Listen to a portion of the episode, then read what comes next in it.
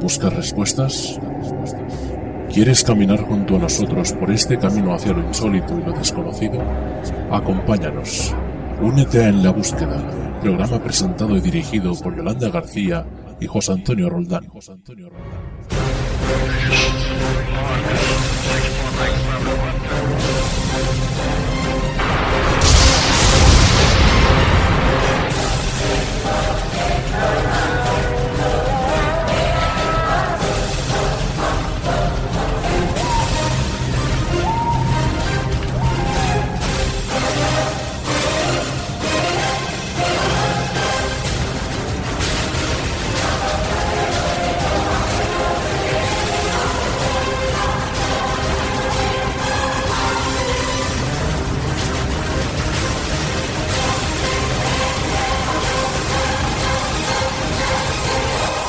¿Aún crees que estás solo?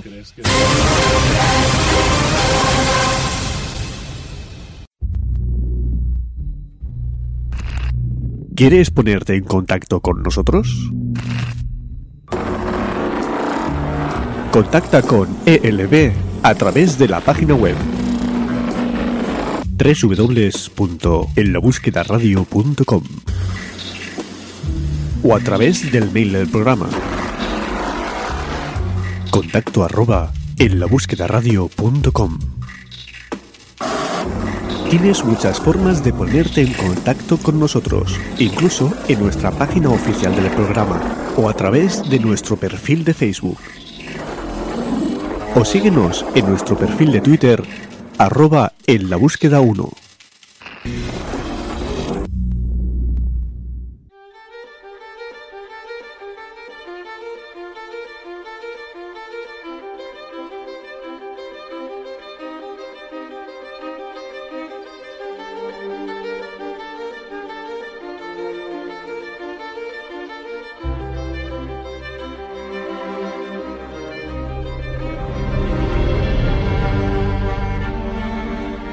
Buenas buscadores, comenzamos con un nuevo programa de En la búsqueda. Antes de comenzar vamos a dar la bienvenida a mi compañero José Antonio Roldán. Muy buenas, ¿cómo estás? Hola, muy buenas, hoy súper contento. ¿A qué se debe? Porque vamos a hacer las delicias de aquellos que quieren que hagamos una introducción cortita. Sí, hoy vamos a intentar que la introducción sea más bien cortita, no porque nos hayan dicho que nos enrollamos mucho hablando, no, sino porque nos falta un poquito de tiempo hoy. Ajá. Así que, bueno, esto lo quiero aclarar, no vaya a ser que alguno de estos oyentes que nos dicen que nos enrollamos tanto, que si no hacemos más que hablar y no contamos nada, que no se han salido con la suya, que nosotros seguimos hablando igual o más. Tú sobre todo, José Antonio. Ya, ya, sobre todo cuando me cortas el micro y yo sigo taca, taca, taca, taca, taca, taca. Y dice, ah, ya ya hemos dejado de grabar. Interesante. Taca, Sí. taca, taca, taca. Sí, sí. Bueno, José Antonio, ¿qué es lo que van a poder escuchar hoy nuestros oyentes? Dos amplias entrevistas, una con un testigo de lo insólito que pudimos grabar aquí en el estudio y que nos contará diferentes experiencias vitales y relacionadas con lo paranormal a lo largo de su vida y que algunas de ellas aún se siguen produciendo. experiencias que han ido saliendo mediante nos iba contando una experiencia en concreto, que es lo que suele ocurrir en muchas ocasiones, que vienen y nos cuentan una vivencia o por lo menos la vivencia que ellos piensan que fue más importante y a raíz de esa vivencia pues van contando otra serie de pequeñas experiencias que a lo mejor no tenían la intención de contar, pero al final han salido ahí o que no recordaban y cuando han contado esta experiencia lo han recordado. Claro que sí, luego tendremos a Moisés Garrido, que es un investigador y escritor de temas de misterio, que nos va a traer una persona que también le cuenta una experiencia que también es a lo largo de su vida, le van sucediendo diferentes eh, hechos denominados anómalos y él tuvo la oportunidad de entrevistarla en Huelva y me comenta ampliamente esa entrevista y escucharemos a la testigo. Pues queridos amigos, después de daros el sumario de esta semana, comenzamos con el programa.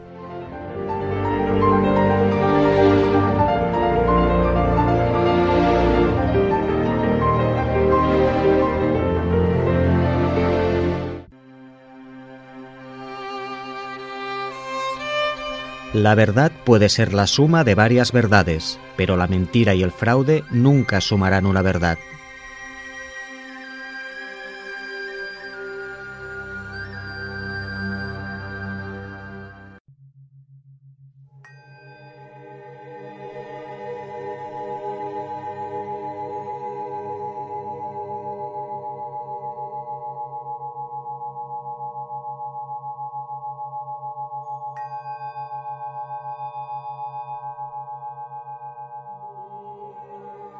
Nos encontramos aquí, José Antonio, en nuestro pequeño estudio particular, junto a un testigo de lo insólito que se ha acercado aquí a, en la búsqueda a contar su experiencia. Y bueno, creo que lo vamos a presentar. ¿Lo presentas tú? ¿Lo presento yo? No, lo presentas tú, que lo haces muy bien. Y bueno, como veréis, buscadores, eh, cada vez eh, se acercan más personas a la búsqueda a contarnos sus experiencias experiencias de lo cotidiano para ellos que para muchos que escucharéis eh, podéis, podéis no tildar de, extraordinarias y bueno, ante todo son interesantes. Vamos a presentar a nuestro testigo David, muy buenas, ¿cómo estás? Hola, muy buenas. Ante todo, gracias por eh, tu testimonio, por ser valiente. No vamos a decir tus apellidos porque no, bueno, prefieres eh, seguir en, el anonimato, pero bueno, tu nombre sí que lo, vamos a decir. Hemos tenido ahí con José Antonio allí como una pequeña, un pequeño refirrafe, lo decimos, no lo decimos, pero bueno, al final sí que lo hemos dicho y nos ha dejado. Claro, y la prueba eh, la tenemos aquí, la prueba física de que existe está no solo en su voz, sino que lo tenemos aquí. Em, David, empieza, bueno, empieza por donde quieras, luego ya te iremos nosotros preguntando si creemos que debemos de, preguntarte algo. Eh, os recordamos, eh, buscadores, que si tenéis eh, alguna duda sobre lo que nos va a contar David o queréis opinar o podéis ayudarlo de alguna forma, contacto arroba en la búsqueda radio.com. Vale, David, ¿qué es lo que te ocurrió? ¿Qué es lo que quieres contar aquí para los oyentes de la búsqueda? Comienza cuando la, la familia de mi mujer pues tuvo un, tío suyo, pierde la vida por culpa de un cáncer. Sí. Y fue todo muy rápido, muy inesperado, y la familia queda muy mal, queda traumatizada. Cuando yo la conozco, pues ya habían pasado pues, unos nueve años de, esto. Entonces, eh, la mujer, la, o sea, mi cuñada, que, queda embarazada y y de repente yo empiezo a tener unos sueños. Mm. Unos sueños, no lo sé, no puedo explicarlo bien. Y me empiezan a decir que el niño lo va a perder, que no tiene que venir y que lo va a perder. Estaba a este, tendría unos cinco meses de... Perdona David, pero te empiezan a decir que ese niño no va a venir, que lo va a perder, pero ¿quién te dice todo esto? El el tío de mi mujer el cual no conozco de nada. No lo he visto en mi vida, habré visto algunas fotos de él, pero él me empieza a enseñarme en mi cabeza como imágenes de él, me empieza a enseñar imágenes de otro tío que se parece bastante a él, para hacerme como entender que él es familia de mi mujer. Pero de ese, otro tío eh, está con vida. Sí, ese otro tío está con vida. Y se parecen, son, son muy iguales, se parecen mucho. Sí. Entonces ellos empiezan, eh, me empiezan a enseñar imágenes de, él, de, me empieza a enseñar como la familia de ella, para que yo me diera cuenta de quién es, quién es el que está hablando conmigo. Entonces me dice esto, que va a perder el niño, pero yo no le hago caso, no, o sea, un sueño, habrá sido un sueño. Pasan los meses y a los siete meses o así, al niño de mi cuñada le encuentran una hidrocefalia pero aún no sabían lo, importante que podía ser, si era muy severa, si no. Y mi mujer me pregunta, ay, ¿tú crees que estará bien? que No, no, será nada, ¿no? No sé qué. Y yo para mí, yo sabía lo que iba a pasar, pero no se lo quería decir. Y yo, bueno, pues no será nada. Y llega ya a los siete meses y medio, ocho, ya se lo tengo que contar. Mira, me ha aparecido tu tío y me ha dicho que se tienen que llevar al niño que os ponga en situación, que no quiere que sufráis como sufrió la familia cuando él se fue y que, que vienen a llevárselo porque tiene que venir una niña. cuando yo se lo cuento a mi mujer, mi mujer empieza a llorar y digo, hay que ponernos en situación a todo lo que va a pasar.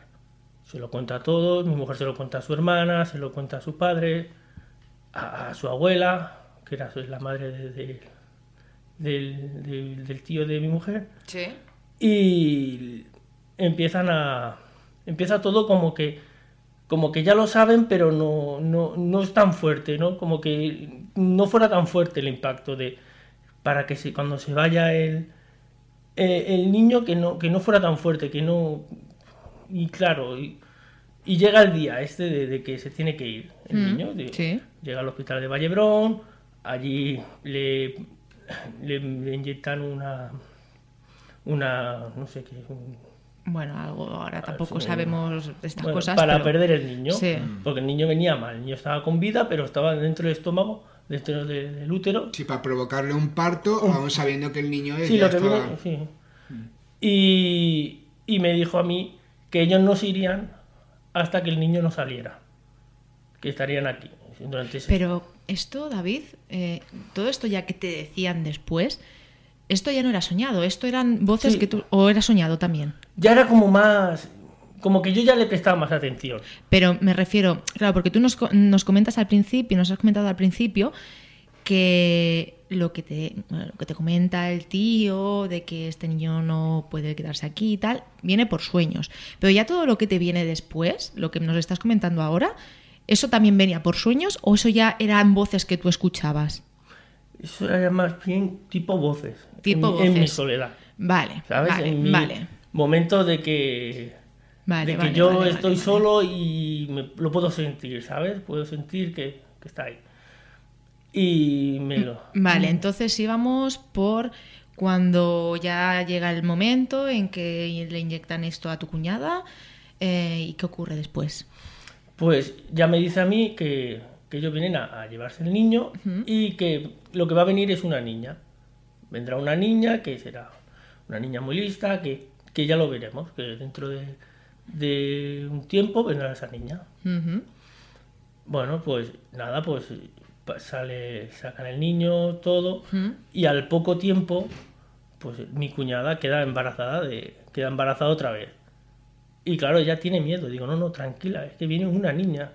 Y sin haberle hecho la prueba ni nada, era una niña que, bueno, que está ahora muy bien, muy, guapa, bien, ¿sabes? muy guapa, muy lista, como te dijeron, y, Sí, y ahí sí. está.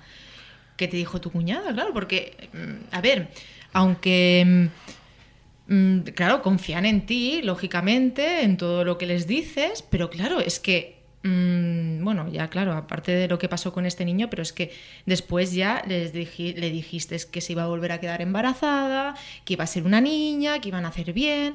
Y, y realmente ha ocurrido. ¿Te dijo algo después tu cuñada de, de esto? Y te diría, David, llevas razón. No me puedo creer que, que pase esto. Es que fue todo como un, como un shock tan fuerte Mm. que, que nadie ha vuelto a decir nada, ¿sabes? Ha sido todo como... Se quedó ahí y nadie ha- ha- se ha atrevido a preguntarme más, Vale. ¿vale? Han tenido ese de no quiero saber más. Ha venido a pasar, nos- nos- me, lo has, me lo has explicado, me he podido... O sea, sabe que el niño está con ellos o me dieron a entender que ellos se llevaban al niño, que estaría bien, que no se preocuparan. Y, y ninguno más me preguntó por eso, ni nadie me ha preguntado más por el niño, por lo, lo que pasó, nada. Pero en el primer momento que tú le comentas eso a, a la familia en general, a la familia por parte de, tu esposa, eh, claro, mm, vamos a ponernos en situación, David, eh, se lo toman bien, bueno, bien, dentro de, de la mala noticia, eh, lo normal, entre comillas, es que o no te hicieran caso, o se enfadaran, pero claro, ya te conocían de, de- de un tiempo y bueno, ¿cómo, cómo se lo... ¿Cuál es la primera reacción? La primera reacción. Bueno, mi mujer me cree desde un principio. El resto de, de ellos dudan. Dudan de todo. ¿Sabes? ¿Cómo lo vas a saber? ¿Cómo, ¿Por qué se te va a parecer a ti? Si es familia nuestra, ¿por qué a ti? O sea, todo muy raro. na- nadie entiende el por qué. Pero como el niño se pierde, o sea, pierde el niño, pasa todo. Nadie hace como que, bueno, yo qué sé, es que nadie, nadie hizo caso. Como si esto que te hubiera pasado o que sentiste hubiera sido casualidad o fuese... Sí, algo Ellos no, lo cre- no creyeron que fuese Sí, algo... fue una casualidad, es lo que Vale. una casualidad de que mira, pues lo mira, vino y ya está.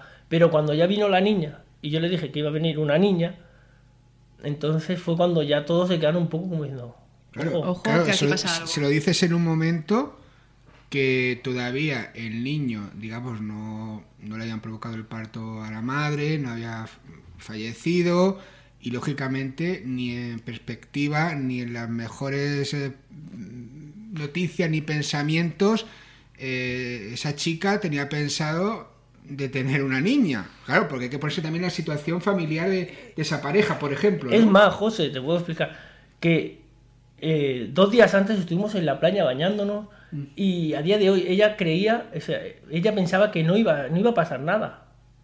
O sea, ella estábamos en la playa, ella estaba embarazada, el niño se movía, tú tenía ya su mm. barriga de ocho meses a punto de, dar a luz. Mm. Eh, los médicos no querían asustarla porque claro, era, estaba a punto, de, o sea, si cogía un poco de depresión, esto podía provocarse el parto y nacer ese niño. Claro, un niño con hidrocefalia dura horas. No querían que los médicos tuvieran ese parto. Hidrocefalia en este caso, luego diagnosticada como severa. Como Una vez que analizan el, el, cuerpo físico del bebé, eh, ya pueden decir pues severa. O sea, bueno, y entonces eh, ya eh, está la, niña ahí, ya sucede todo eso y bueno, ¿qué, más? Un, apunte antes de seguir. Eh, buscadores no, no, queremos liarlos, pero bueno, aquí hacemos como, ¿no? como hacéis vosotros en casa, las dudas que van surgiendo lo vamos a... Estamos en tertulia. Estamos en tertulia. cuando comentas que escuchas, por ejemplo, la voz del tío de tu mujer, eh, ¿cómo lo haces? Porque antes nos los has explicado de forma muy gráfica, pero claro, los, oyentes no pueden verte, ¿no? Eh, ¿Cómo te llega, eh, y luego en otros casos que vas a comentar, cómo te llega esa, esa voz? ¿Cómo, cómo, cómo, o sea, no es dentro de, tu cabeza? No, me llega por detrás. Por detrás, incluso las imágenes las veo por detrás, no las veo. o sea, es como si las viera por detrás de mi cabeza. Y puedo ver las imágenes por detrás me hablan por detrás y, puedo escucharlo todo, como si por detrás de mi cabeza me estuvieran hablando, me lo estuvieran enseñando esas, imágenes, esas fotos, todo, me lo enseñan por, la parte de atrás. No, no, veo físicamente por delante, no veo nada. Ni se me aparece nadie, ni... solo veo todo y me lo, me lo van diciendo todo por detrás. Pero, claro, nosotros, los que no tenemos este tipo de sensibilidad, que nos dices, vale, puedo entender el tema de que te hablen por detrás, bueno, como si escuchara voces por detrás, pero cuando te cuando te refieres a ver las imágenes por detrás, mm, ¿cómo podrías explicarlo así un poco para que lo entendiéramos todos? Porque claro, es que yo no me lo imagino, no sé, José Antonio, si, si él sí que lo pueden llegar a entender. El, o a lo mejor es que tampoco tú, David, tampoco sabes explicar exactamente cómo, cómo es, pero claro, ¿cómo se pueden ver imágenes por detrás? Eh, o sea, es que no, o sea, no sé si podrías explicarlo así un poco para que los que no tenemos este tipo de sensibilidad podamos entenderlo. Como, la sensación que tenemos cuando tenemos a alguien detrás, ¿no? Sí. Que, nos, sabes que tienes esa persona detrás, ¿no? Y, tu cabeza la ve. No sé si es que sí, como cuando tienes a alguien que te está mirando por detrás y te, te está eh, clavando la mirada en la nuca, ¿no? Y sabes que, sin saber que hay nadie detrás, pero, pero lo sabes, ¿no? Sí, sí, lo sabes y encima como si viera su cara, sin ver, sin, sin, mirar, sin, sin girarte, ¿sabes? Es que no sé si alguien le ha pasado, ¿no? Como imágenes que te llegan a tu, a tu cabeza, pero mm, sí, bueno, sí, podemos llegarlo a entender. David, pero es que luego ya, bueno, ya te explica, ya te preguntaré sobre mm, casos anteriores o como te has sentido anteriormente, pero es que aquí no quedó la cosa. Te pasó algo también que también quieres contar que también es eh, llamativo. Sí, esto fue el... ¿Es 1 de noviembre? ¿El de los difuntos? Eh, sí. Espérate, que ahora sí, el 31, sí, del 31 al 1 de noviembre. Sí. O sea, del 31 de octubre al 1 de noviembre. Vale, pues estábamos en casa de la abuela de mi mujer, que le estaba arreglando una cosa de la estufa. Cuando empiezan a hablar mi mujer y, ella de, que tienen que ir al, a limpiar el nicho de, de, la, de la bisabuela de mi mujer. Mm. Sin yo, o sea, es imposible conocer yo a esa mujer. Mm, me empiezan a venir otra vez esas voces por detrás. Y me dicen que cuando vaya al, al nicho a limpiarlo, que haga el favor de comprarle un ramito de, flores blancas para llevarlas. naturales, que no sean todo de plástico. No quería plástico, tanto plástico no quería, quería un ramito de flores blancas naturales. Que yo se lo dijera a la abuela, que ella ya lo sabía. Mm. Claro, le digo, yo otra vez le digo a mi mujer, a ver cómo se lo explico yo.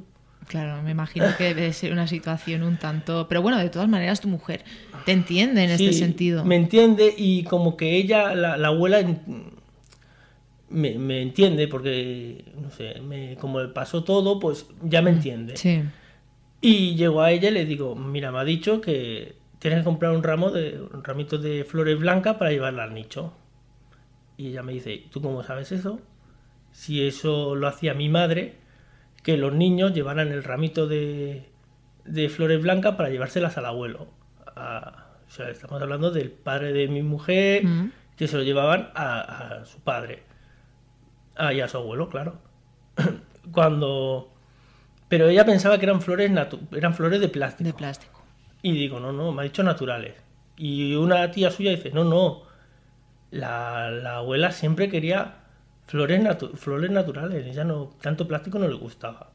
Claro, porque imagino que tu mujer comentó esto, ¿no? El Claro. suceso este. Entonces, claro, los familiares que sí que lo sabían comentaron lo que realmente era. Claro, entonces el hecho era de, ¿cómo sabes eso? Si ni siquiera mi mujer lo sabía, nadie me había explicado nada, la, mi- ella ni ella casi ni se acordaba de eso, de, de la tradición esa que tenía ella de llevar flores blancas, que los niños llevaran las flores blancas. ¿Cómo sabía yo eso? Y me lo pidió ella y le digo, bueno, pues si es un deseo, me dijo que era un deseo de ella. Y se la llevamos y nada más, y, y ella Y las voces de entre, entre el tío de. Bueno, claro, te preguntaremos, la, yo creo que la pregunta todavía después.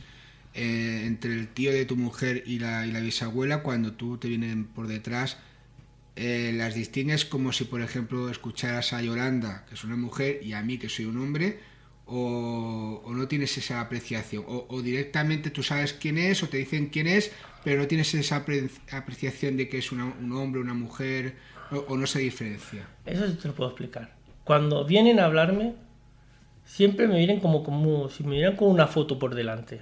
¿Sabes? En plan, soy este. Y me enseñan la foto. Y cuando el, tío de mi mujer me enseñó, la me, me enseñó esa imagen de él, me enseñó una foto de él, me enseñó un parentesco de él, me dijo que era hermano de que era familia, y aparecieron pues más personas detrás. Eso fue, sí, eso fue como que él estaba delante y la familia estaba por detrás de él. En plan como si él fuera el portavoz de la familia. Ujú. Pero la vez que vino ella sola, ella vino sola, con una foto de ella, y me dijo que quién era. Que, que yo ya se lo dijera a la Manola, que ella ya sabía que, que era su... Que, que ya lo sabría. Mm. Con que yo, se lo- yo le diga, lleva esto, ella ya sabía lo, para qué era. No tenía que decirle nada más. O sea que podemos entender que las voces cuando era el tío eran de hombre y la Mm. voz cuando escuchaste... cuando Sí, te- sí, porque además el, el tío tiene una voz ronca. Ah, Y la o sea, eh, eso que te comentaba, la voz se distingue perfectamente Sí, que es ronca de hombre, que es de, otro, de otra tonalidad de voz eh, siendo mujer, eso sí que lo distingues. Sí, sí. Era la de la de la abuela era una voz de, de mujer, mujer mayor, con un acento, un acento andaluz, con sabes más como más gracia, tenía como gracia esa mujer hablando. Mm. Y él era como el hombre más serio, como una voz ronca, para era como una voz potente, ¿sabes? Como que tenía fuerza. Vale, entonces esto que comentabas, de- digamos, del gracejo andaluz de, de- de la bisabuela de tu mujer, eh, cuando te dice lo del ramo de... o Por lo menos a mí esa apreciación me, me interesa. Del ramo de flores, o sea, no te dice cómo es la típica película, o cuando lees algo que es una voz de ultratumba, te dice, David, lleva el ramo de flores. al-". No, no, o sea, con, te lo dice con, con desparpajo como si estuviera hablando contigo. Sí, sí, como si Oye, estuviera aquí conmigo. O sea, mira, oye David, a ver si... A ver si haces el favor y puedes ir y llevar esto que ella ya lo sabe. Tan fácil, como, que es que- como si estuviera aquí y me lo dice y no tiene que, sin, sin querer ni asustarme ni nada, solo me lo dice. En plan, de, estoy aquí, puedes hacerme el favor de llevarme esto. Ya. Y una vez que ya se les concede el deseo que te están pidiendo, ya no Mm. vuelven a aparecer. Nada más, no parece nada más.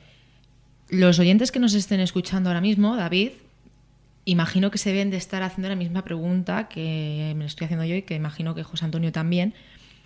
Que, claro, esto te empieza a pasar, em, son unos acontecimientos puntuales, pero esto te ha pasado solamente con, bueno, en, esto, en este caso estas dos veces, o esto es algo que te ha ido sucediendo a lo largo de tu vida? ¿Es algo que eh, desde pequeño has ido sintiendo o simplemente han sido estos dos acontecimientos puntuales que por lo que sea eh, se han acercado a ti para pedirte este deseo o siempre es algo que has tenido contigo? Para pedirme nada, desde pequeño yo recuerdo estar en casa de mi padre y nunca me ha pasado nada así, algunas cosas raras, yo creo que como todo el mundo, pero en plan de venir a hablar conmigo, nunca.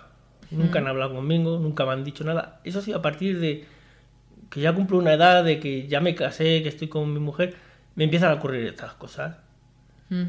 Porque antes a micro cerrado nos has comentado un, acontecimiento que tuviste con, un disco en tu casa. ¿Puedes contar esto también? Porque claro, esto quiere decir que realmente, aparte de tu hermana, que también ha tenido algún tipo también de fenómeno de este tipo, cuéntanos también eso, lo de las brujas que nos has contado antes, que también me parece interesante, pero para que nuestros oyentes, eh, los que se han realizado esta pregunta, sepan que sí, que tal vez no en, de esta manera tan fuerte como la que te ha ocurrido en estas dos ocasiones, pero sí que anteriormente sí que te habían pasado fenómenos de este tipo. Tal vez no tan fuertes como he dicho, pero también han pasado cosas. Vale, pues todo viene de familia de mi padre, según me ha explicado mi padre. Somos de un pueblo de Córdoba, con un pasado de ese pueblo muy fuerte. Y, decía que una hastia de, de mi padre era hacían brujería, bruja, magia negra. Sí. Y que hacían, según contaban allí, que hacían levitar las escobas. no sé, ¿sabes? Bueno, eso también son a veces leyendas, son leyendas. Y bueno, eh, en casa de mis padres, mi abuelo falleció en, allí en la casa le dio una embolia y murió allí. Y bueno, decía que, que yo siempre, siempre decía a mi madre que, el abuelo estaba allí en casa. Y bueno, pasaron unas, cosas en casa, problemas, mm. y estaba yo pues en, en, la habitación cambiándome de ropa tan tranquilamente. ¿Eso qué edad tenías, David? Unos 15 años. Unos 15 años. Estaba yo cambiándome de ropa y, y tenía pues la medicadena en la habitación, los discos puestos allí y de repente veo una sombra pasar delante mío. Y la claro, yo la sigo con la vista y la veo que está que hay un compact flotando en, el aire. Y de repente estalla en pedazos pero en trozos pequeñitos. Claro como si alguien lo, cuando como cuando lanzas el plato y, y, vas con la escopeta y pum. Mm. igual exactamente igual claro, estaban mis padres y mi madre en el comedor. Mamá, mira, ven qué ha pasado, que, que, que ha salido el compadre volando y ha explotado en mil pedazos. Y dice, y mi padre dice, bueno, esto lo habrás roto tú con la mano. Digo, es que yo no puedo romper el compa en estos trozos tan pequeños, es que tardaría un rato, incluso se quedaría como doblado, ¿sabes? Hombre, claro, y tú sabías mm, sabías perfectamente que tú no lo habías hecho. y... algo, y algo también muy marcado, no solo en el hecho, sino que nos comentabas antes, eh, eh, casi 15, 16 años después, que te acordabas hasta del compa de... Sí, sí, era el compa de Maíta Vendeca. O sea, me acuerdo de toda la vida, digo, igual no le gustaba el disco, aquí fuera, o... Pero es que salió disparado, ¿sabes? Digo, y encima lo bueno que el compa no era mío. Vaya, hombre, encima, encima. Pero es que, claro, es que este suceso estaríamos hablando de una entidad, por llamarle de alguna manera, que estaba cabreada. O sea, ¿tú crees que mm, eh, estábamos hablando de tu abuelo, ¿no? El que decían, que, bueno, el que decías tú que veías al abuelo. Mm, ¿Tú crees que tu abuelo em, podría estar enfadado de alguna manera para hacer eso? ¿O eso que ocurrió no tenía nada que ver con tu abuelo? Mi madre siempre decía que mi abuelo era muy posesivo con lo suyo. Vale. Con su casa, con todo. Claro, fallece, mi padre hijo único, se queda con todo. ¿Mm? Y claro, pues empieza a hacer lo que le da la gana, lógicamente. Sí. Y decía mi madre que, que a él no le iba a gustar. Mi madre siempre decía, es que mi madre siempre ha sido muy así, ¿sabes? Y decía, es que no le gusta que estemos aquí, no le gusta que estemos en su casa, Vale. no le gusta que, como cogimos los muebles, los tiramos. Yo creo que se ha enfadado. Y muchas veces, y ahora recuerdo una cosa, que estaba yo en el baño. Sí. y me estaba duchando, etcétera, y ya me estaba secando con y entonces teníamos un toallero que era un solo gancho con un con el toallero así redondo. Y y a lo mejor ya estaba secándote el toallero estaría como a tres metros de mí y golpeaba contra la pared solo. Pero me pasa a mí.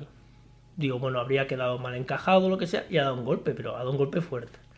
Pero cuando yo se lo cuento a mi hermano dice mi hermano es que a mí también me ha pasado lo mismo siempre daba el golpe el toallero solo Es decir, que. mm, es, claro, es que eso te iba a decir yo. Pero claro, no sé cuántos hermanos sois. somos seis Seis hermanos, ostras. Eh, hubo un momento en los que convivíais todos juntos, imagino. Mm. Este tipo de fenómenos, eh, aparte me has dicho que mm, a tu hermana también le pasaban cosas de estas. A mi hermana, pero porque eso me lo explicó mi padre. Ah, mi abuelo protegía a mi hermana, Ujú. siempre. El abuelo que, de- que decimos que posiblemente, posi- eh, supuestamente, estaba viviendo ahí en, en la vivienda. Mm. Y protegía a mi hermana. Siempre decía que protegía, protegía a mi hermana. Y mi hermana una vez estaba en casa sola. Lo Sí. típico, estaba, mi madre estaba limpiando el portal abajo y mi hermana estaba limpiando la cocina y el balcón. Cuando se ve que estaba la cocina, el fuego puesto en la cocina. Y de repente pican al timbre. Pican al timbre, va mi hermana a abrir y no hay nadie. Cuando vuelve a la cocina, ve un trapo ardiendo, pero el fuego apagado de la cocina, el gas apagado.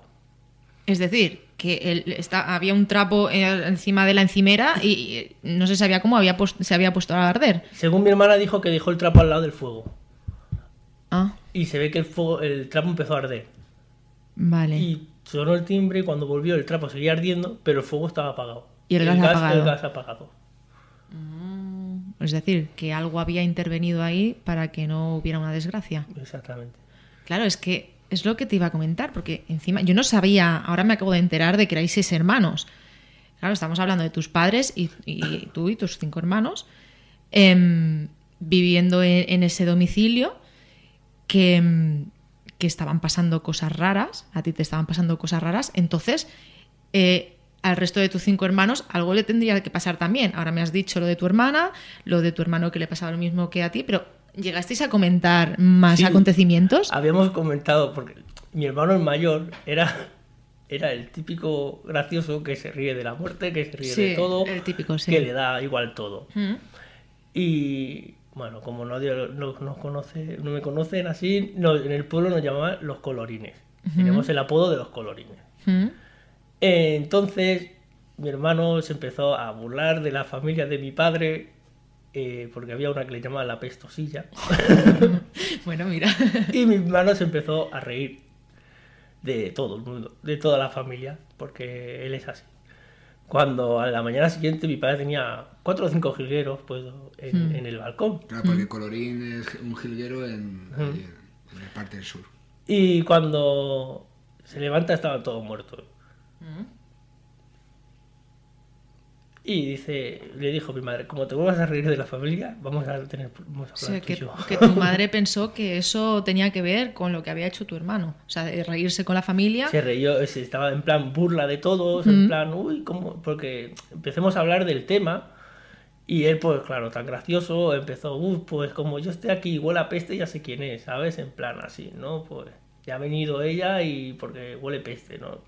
Chistes, vale, ¿sabes? vale, sí, como riéndose un poco de la muerte de, las feno- de los fenómenos que estaban ocurriendo en el lugar. Exactamente. Y Eh, mm, ¿Solamente a tus hermanos y a ti os ocurrían este tipo de cosas? ¿O ya llegó el momento en el que a tus padres también le ocurrían cosas de este tipo? mi padre dice muchas veces que se había, lo había visto a, a su padre en- sentado en el sofá donde él se sentaba, cuando se levantaba por las mañanas. Y mi padre es que es muy suyo, no contaba nada. Pero que él había sentido cosas y que lo había visto, sí. Me decía él que sí. Hombre, eso ya estamos hablando de palabras mayores, David.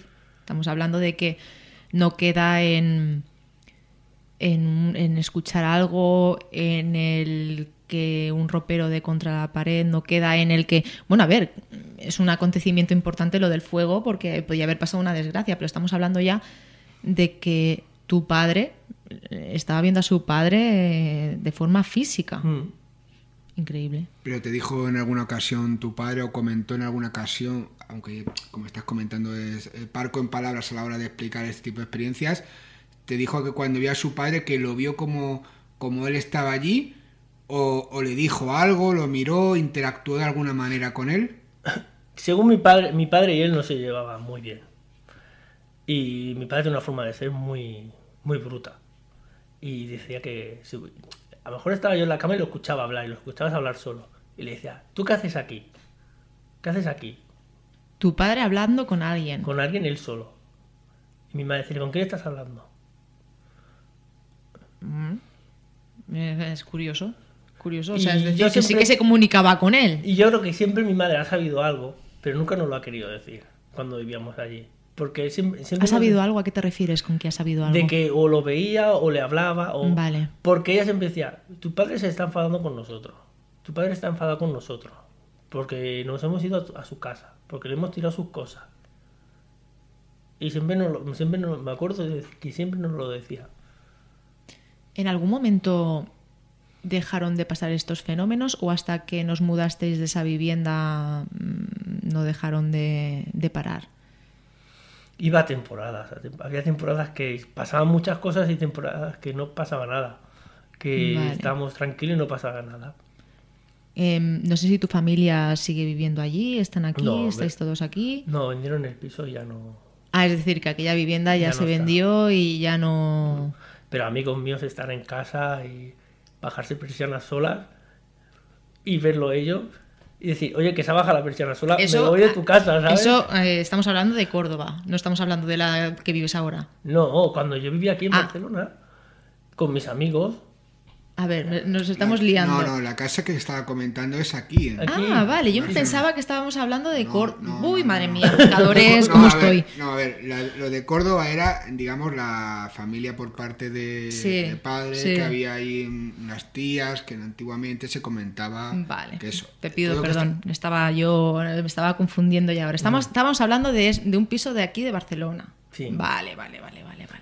O sea, estaban tus amigos y, y- y incluso tus amigos veían fenómenos en... en- mis amigos lo veían. Esa, ver, estar allí, tenía, tenía el piso y fuera tenía como una terraza. Ujú. bastante muy grande. Y, y había una parte que estaba techada, que tenía sus persianas y tal, y la otra parte era descubierta. Y siempre que venían mis amigos nos íbamos allá afuera. Siempre nos íbamos fuera porque no molestábamos dentro. Y estar sentados en un sofá que había y bajarse las persianas de golpe, pero, pero de una sola vez. ¡Pum! Y hacer mis amigos, me voy para mi casa.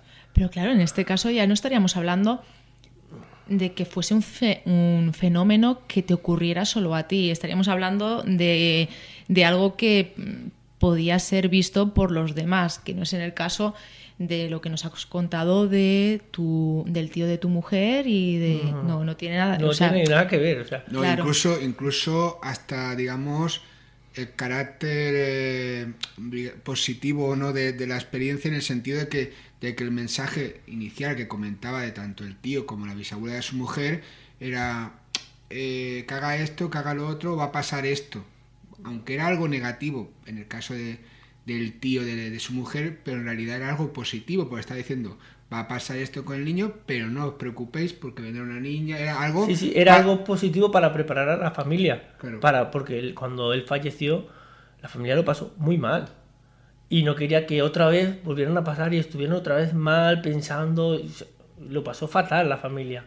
Pasaron nueve años y seguía pensando en él como si se hubiera ido eh, ayer, ¿sabes?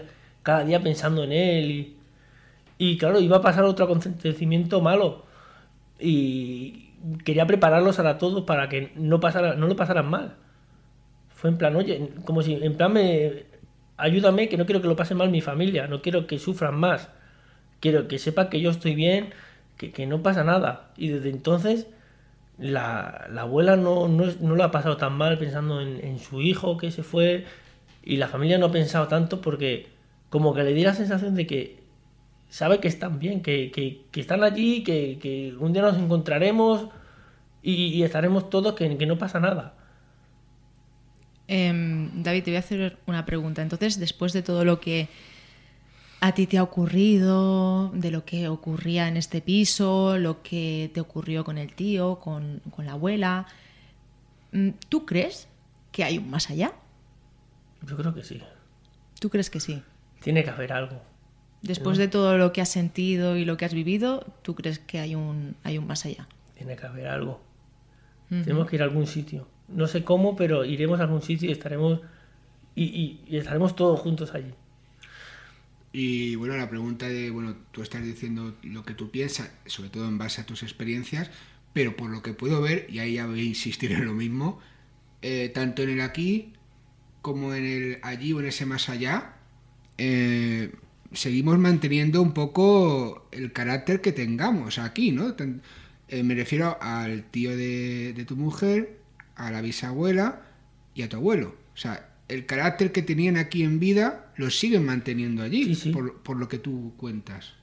Hay un abuelo tuyo muy posesivo, que lo mío es mío, o sea, soy mi familia, pero lo mío es mío. -huh. Estando aquí, el cuerpo, y estando allí. Hombre, estando es que, José Antonio, perdona que te interrumpa, es que mm, ya lo he dicho en alguna ocasión, que es que ¿por qué tiene un fallecido si realmente existe un más allá? Claro, porque David sí que cree que hay un más allá por todas las experiencias que ha tenido, pero personas que como yo eh, no han tenido este tipo de experiencias, mm, no nos podemos plantear el si existe un más allá, pero claro, lo que sí me puedo plantear es si un familiar mío aquí en vida es de una manera, porque tiene que cambiar si cruza un más allá, porque una persona buena se tiene que volver mala o al revés. Claro, tiene que ser, tendría que ser lo mismo. En este caso, uh -huh. en las experiencias de David, tanto a su abuelo como, su, como el tío de su mujer, como a bisabuela, eran tal como eran en vida. Es que si no, claro, alguna vez eh, que nos han explicado alguna experiencia, nos dice, sí, era mi abuelo, pero luego hacía tal y era malo y, y en, en, vida era bueno. ¿Por qué? Entonces esto me, me está diciendo que o no es su abuelo o que ahí pasa algo raro. No, también porque, bueno, el, concepto de bien y mal es del aquí y del ahora esa persona, eh, yo que quería hacer hincapié que esa persona, o en este caso esas tres personas, en ese más allá o donde estén, siguen actuando exactamente igual. O sea, es la esencia la siguen manteniendo igual eh, en el aquí hmm. como en el allí. Uh -huh. eh, David, mmm, vuelvo otra vez a tu hermana, porque eso que me has dicho de que tu abuelo la protegía, una vez que ya os fuisteis de esta vivienda, eh, ¿Te ha comentado algo tu hermana? Si ha sentido a su abuelo o a vuestro abuelo, si le, le ha ayudado en algo o, o, algo así? No, nunca más. Nunca más. Desde que. Ella dice, siempre me dice que, que sí, que él, que, que ella está, que siempre le está protegiendo, pero mm. que no que como que con ella no le va a hacer ni asustarla ni nada, que está siempre con ella, ¿no? Pero no sabéis la razón, es decir, porque claro, si él estaba tan enfadado, ¿por qué con tu hermana? Porque era la única niña. Ah, bueno, ya me imaginaba que tendría que, ser, que ver algo de eso, que era la única niña y que por lo que sea, pues que... Y con mi, padre, con mi padre se enfadó mucho porque mi abuelo le puso un piso para ella y claro, seis hijos, económicamente solo trabaja mi padre, tuvo que vender el piso. Y... Hombre, eso tampoco es justo, me imagino. claro, pero le, como que le obligó a mi padre a vender el piso porque somos seis, tenemos sí. que comer. Hombre, y, claro, a ver. Y ya mañana ya, ya se verá. Ahora mismo es. Uh -huh. Y como que dice, sí me decía mi hermana, yo sé que el Yayo se ha enfadado porque me ha vendido mi casa, porque era mi casa. Bueno, pero son cosas que tienen que sí que hacerse y, y mm. se hacen. David, eh, José Antonio, no sé si tienes alguna, más, alguna pregunta más para David. Bueno, muchas preguntas, pero el tiempo es el que es y el programa pues eh, tiene el espacio temporal del aquí y del ahora. Eso sí que tenemos que ceñirnos, Yolanda. Sí, bueno, pero yo creo que nuestros buscadores, porque estemos un ratito más hablando con, nuestro testigo, no se van a enfadar eh, ni nada. Prefieren escuchar a nuestros testigos que escucharnos a nosotros, ya lo sabes, en los comentarios nos lo dicen. Bueno, de todas maneras, los buscadores saben que quien manda en la búsqueda eres tú. O sea, que tú, tú dices si seguimos, si no seguimos. Nosotros seguiremos en contacto con David y como os he dicho al principio de la entrevista, si tenéis alguna duda, si queréis preguntarle algo a David porque no tenéis claro algo de lo que ha contado, si podéis ayudarlo, porque tal vez em, él tenga una facultad que no ha sabido o no sabe desarrollar y alguno de vosotros, pues mira, si la tenéis también, entendéis entendéis lo que está sintiendo él, esto que comenta de escuchar las voces por detrás, de ver las imágenes por detrás, porque vosotros también tenéis esta facultad y la sabéis llevar de otra manera o la sabéis utilizar y podéis darle algún tipo de consejo a David para que, que no sé si, si tú, porque claro, yo estoy pidiendo esto, pero no sé si tú a ti te gustaría que algún oyente diera su opinión o te ayudara a tal vez saber llevar de otra forma tu facultad o a poder utilizar tu facultad. No sé si a ti te gustaría. Hombre, pues sí, porque la verdad es que voy un poco perdido. La gente me dice, pero es que son cosas que me pasan, todavía no, no entiendo nada, no es... O sea, las cosas me pasan y, y es algo como nuevo para mí, no, no lo entiendo, no llego a, a saber el por qué me pasa, la forma que es, si lo puedo potenciar más, si puedo hablar, interactuar más con ellos, que no tengo ni idea. Mm. Tengo que decir que a micro cerrado nos ha dicho algo, otra cosa, que no, no vamos a comentar en el micrófono, a no ser que José Antonio quiera. Nos ha dicho un par de cosas de, de la madre fallecida de José Antonio eh, que le había dicho precisamente esta mañana, ¿no? has sentido algo y, nos lo has dicho a nosotros. Y tengo que decir que sin saber nada y sin haberla visto nunca ni nada, has acertado bastante. O sea que algo, algo hay ahí, David. Eh, como decía, y como tú también nos has comentado, que sí que quieres aprender a utilizar este tipo de facultad, si alguien que nos está escuchando sabe cómo hacerlo y puede dar algunas pautas a David, o simplemente porque tengáis algún tipo de, duda, contacto arroba en la búsqueda radio.com.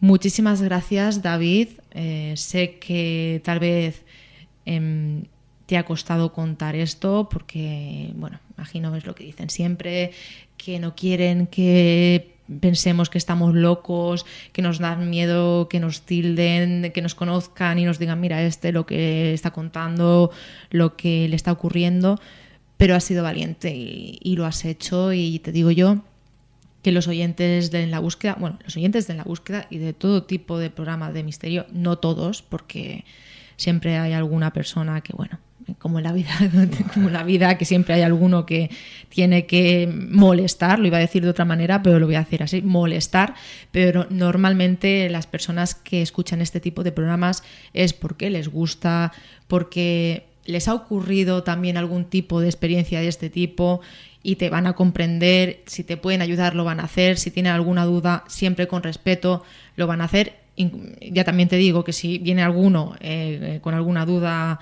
o algún comentario fuera de lugar, insultos o cualquier cosa, no se van a publicar, ni se van a hacer, ni va a ser como si no existiera, porque esto es algo que a lo que aviso siempre, que no lo voy a tolerar. Em, ya te digo que puedes estar tranquilo en ese sentido y que no va a ocurrir nada que no quieras que ocurra. Muchísimas gracias, David, por haber contado tu experiencia. Y bueno, gracias David y sobre todo porque buscadores lo que David comentaba y comentaba ahora Yolanda, quiere saber lógicamente lo que le pasa y el por qué le pasa y un poco si puede de alguna manera eh, encauzar el tema, ¿no?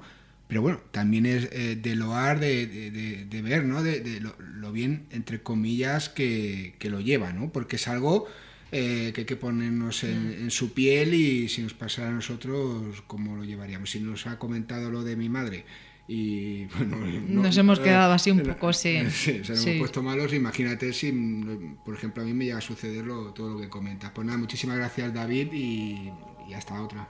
Vale, muchas gracias, José.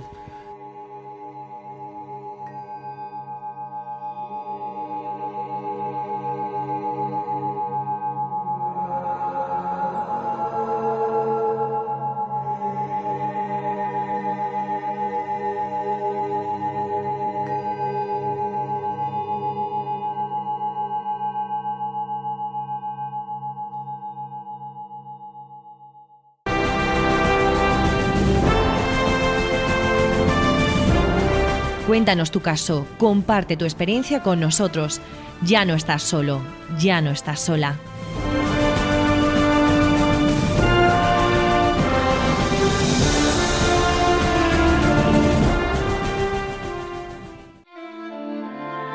www.enlabúsquedaradio.com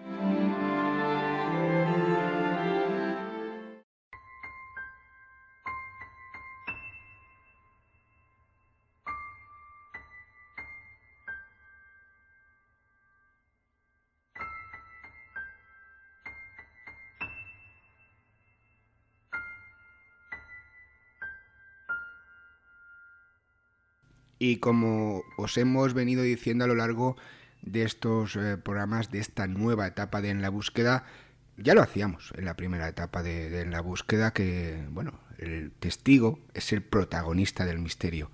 Y otro protagonista del misterio, lógicamente, es el buscador, el investigador, en algunos casos periodistas o divulgadores. Y hoy, pues vamos a traer a, a En la Búsqueda a un verdadero buscador, ¿no? Casi si tú buscas ahí en internet buscador, la palabra tendría que salir con la fotografía de, Moisés Garrido. Desde que lo conozco está buscando testimonios y algo también que se debería hacer y a veces no se hace. De hecho, casi nunca se suele hacer, sobre todo en la actualidad. Reflexionar sobre el fenómeno, sobre el fenómeno paranormal, sobre el fenómeno insólito y en este caso sobre el fenómeno ufológico.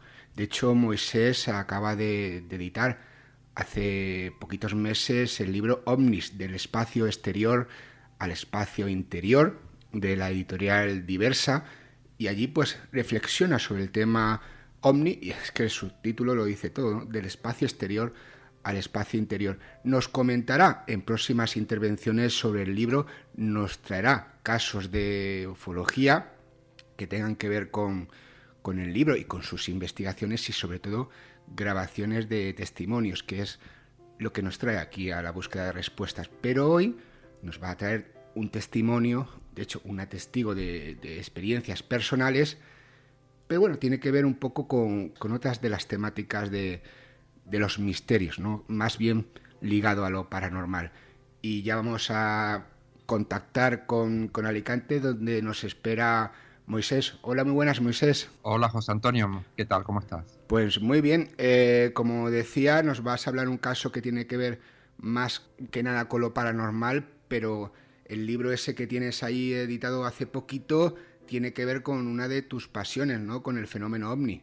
Pues sí, la verdad es que el fenómeno ovni, como bien dices, es una de mis pasiones, es uno de mis temas favoritos desde que comenzó mi interés, muy, mi temprano interés hacia el mundo de lo inexplicado, de las anomalías, y yo tendría 16 o 17 años cuando empecé ya a interesarme seriamente por el tema ovni y a recoger los primeros testimonios, a leer los libros de los pioneros, de gente como Antonio Rivera, Jacques Vallée, M. Michel, y así poco a poco me fui eh, fascinando por este misterio que, que yo creo que a día de hoy sigue siendo uno de los enigmas más importantes con los que se ha enfrentado la humanidad.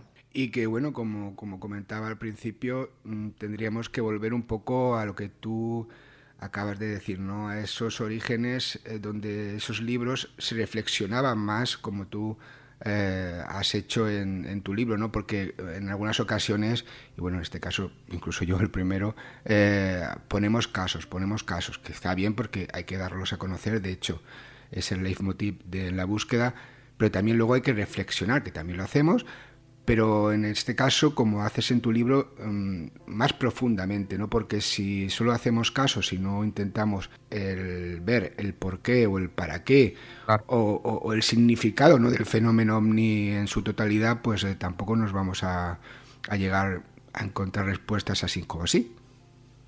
Claro, los testimonios son muy importantes y tú lo sabes muy bien, ¿no? Yo lo he dicho muchas veces, sin testimonios no tenemos ufología ni parapsicología. Ambas materias se nutren de casos, pero de poco sirve eh, recoger un testimonio si luego no sabemos examinarlo o interpretarlo. Y hay que hacer mucha reflexión sobre estos casos, por qué se produce, por qué a determinadas personas le pasan estas historias.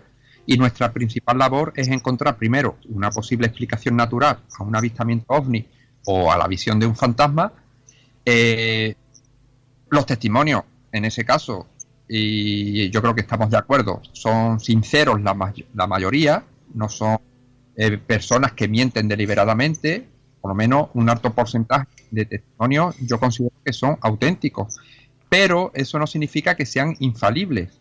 Los testigos se pueden equivocar, pueden sufrir un error de percepción, una ilusión óptica, una alucinación, o se puede inventar una historia buscando protagonismo, dinero, etcétera. También, ¿no? Los hay, desgraciadamente. Por tanto, la misión del investigador o del divulgador debe ser primero eh, em, adquirir unos conocimientos previos de muchas materias, documentarse muy bien y estar capacitado para el tratamiento de esa información.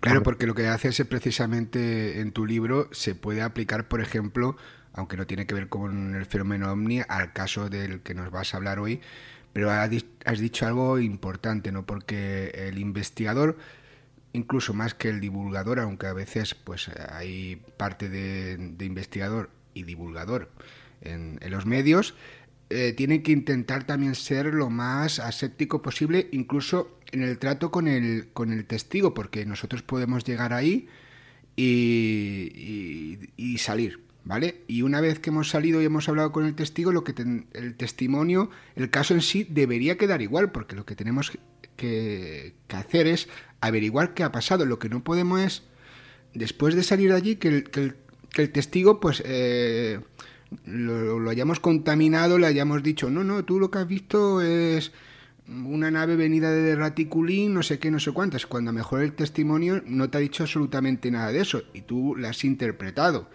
Me refiero tú en general, ¿no? al, investigador o al divulgador que va. O sea, que hay que también que, en la mayoría de casos mm, no lo hacemos. O sea, no lo hacemos en, el sentido de que yo creo que las personas que nos estén escuchando, que sean investigadores o divulgadores, que, que piensen un poquito, que reflexionen, que esta primera parte de la entrevista va de reflexionar y que vean lo que ellos han hecho o hacen cuando van a hablar con un testigo o cuando hablan con un testigo, ¿no?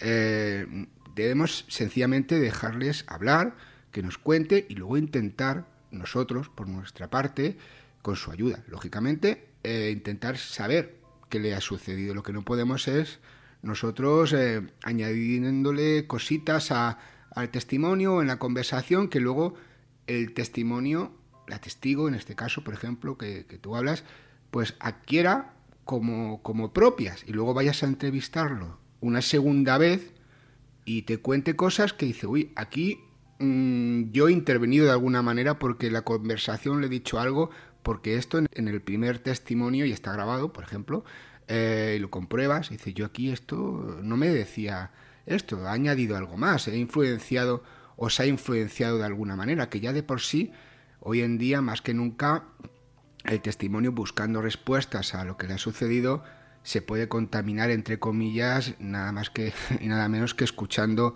viendo, leyendo cosas en, Internet, por ejemplo. Estoy totalmente de acuerdo con lo que estás comentando. Yo creo que el investigador principalmente tiene que ser una persona honesta, seria, rigurosa, no influir en el testimonio, escuchar al testigo con respeto, y luego tratar de buscar una posible explicación convencional a lo que le está relatando esa persona, que esa persona puede ser eh, sincera a la hora de relatar un fenómeno anómalo, pero no tener necesariamente conocimientos de distintas materias. Eso ya cae en la, en la misión del investigador, tener nociones de meteorología, de astronomía, de eh, astronáutica, de aparatos aeronáuticos, etcétera, etcétera. Distinguir un ovni, un objeto volante no identificado, de un OVI, objeto volante identificado. Si ese investigador eh, no encuentra una explicación convencional después de un minucioso análisis, entonces sí, entonces ese caso queda como inexplicado.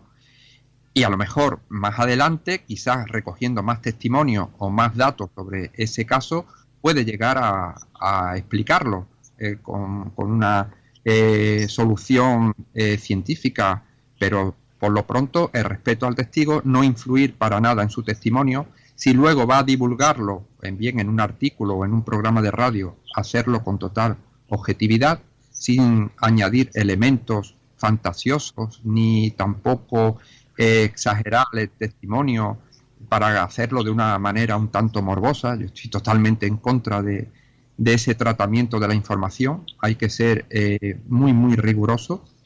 Y bueno, en esas estamos, ¿no? Intentando de, de, hacer cosas positivas en torno a, este, a estos temas que tanto nos atraen, pero en principio para tratar de desentrañar el origen y la naturaleza de estas anomalías. Claro, el origen sea el, que sea, ¿no? Que de eso se trata, de, investigar y luego pues eh, la solución que sea la que sea, no la que nosotros eh, nos interese, ¿no? Todo esto y más en Omnis del espacio exterior al espacio interior de Editorial Diversa, ese libro que Moisés Garrido pues ha sacado hace poco, ya estará trabajando lógicamente porque como decía es un incansable buscador en otros nuevos libros. Y ahora hoy nos traía un testimonio, de hecho me ha enviado varios, yo le comenté fue una de, los primeras, de las primeras personas que contacté para decirle, bueno, que volvemos con la búsqueda, vamos a hablar más de testimonios y ahí tengo tres casos que iremos hablando, también iremos hablando lógicamente más de, del libro porque hay que apoyar las iniciativas de que no son refritos de refritos, sino que son cosas que, que nos hacen pensar y sobre todo que hacen evolucionar el fenómeno, porque queremos llegar algún día y me canso o no, yo no me canso nunca de decirlo, eh, a, soluciones.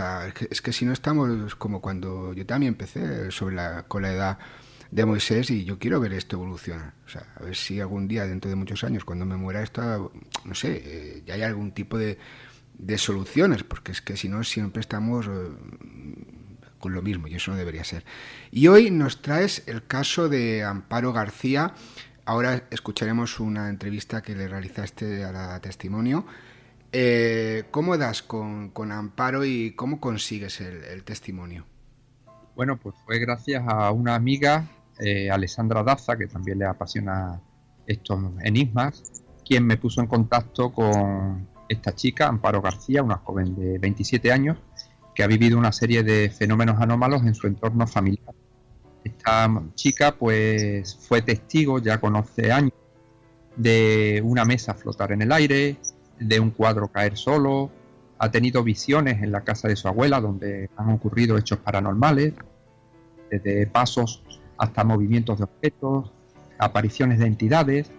Eh, también en su casa han ocurrido cosas extrañas como encenderse y apagarse la luz, golpes en la cama yo creo que esta chica, por lo que deduje después de la entrevista, eh, es sensitiva, porque siente presencias cerca de ella, eh, extraños olores en el ambiente, sobre todo en determinados lugares donde ocurren cosas extrañas. También ha tenido algunos sueños premonitorios que luego se han cumplido. O sea, eh, casos así ha vivido un montón esta, esta joven. Y bueno, mmm, como este hemos recogido, tanto Claudia y yo, eh, o yo en mi localidad de Huelva, muchísimos testimonios de personas que viven esa, estas fenómenos anómalos. No suelen contar por temor al ridículo, eh, porque otra cosa es si los testigos o protagonistas están siempre dispuestos a contar estas historias, muchas veces por temor a que los tachen de locos. Pero bueno, esto demuestra que hay mucha gente que vive en experiencias anómalas.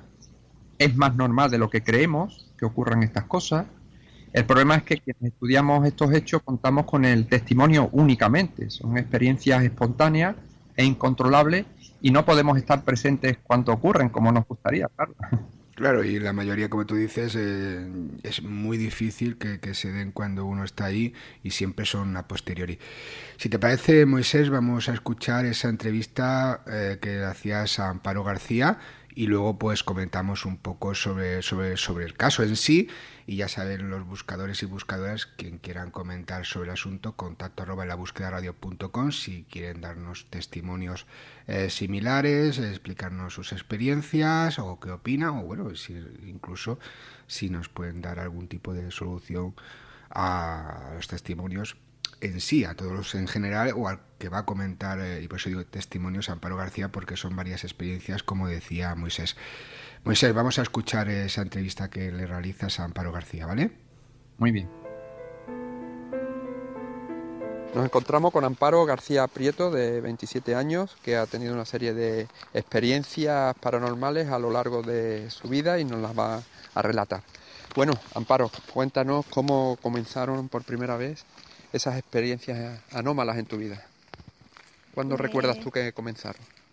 Pues bueno, cuando tienes más uso de razón, ¿no? Que tú empiezas a escuchar a tus primos, a tus tíos, a ver cosas en la tele y a relacionar lo que no es normal lo que tú solo estás viendo.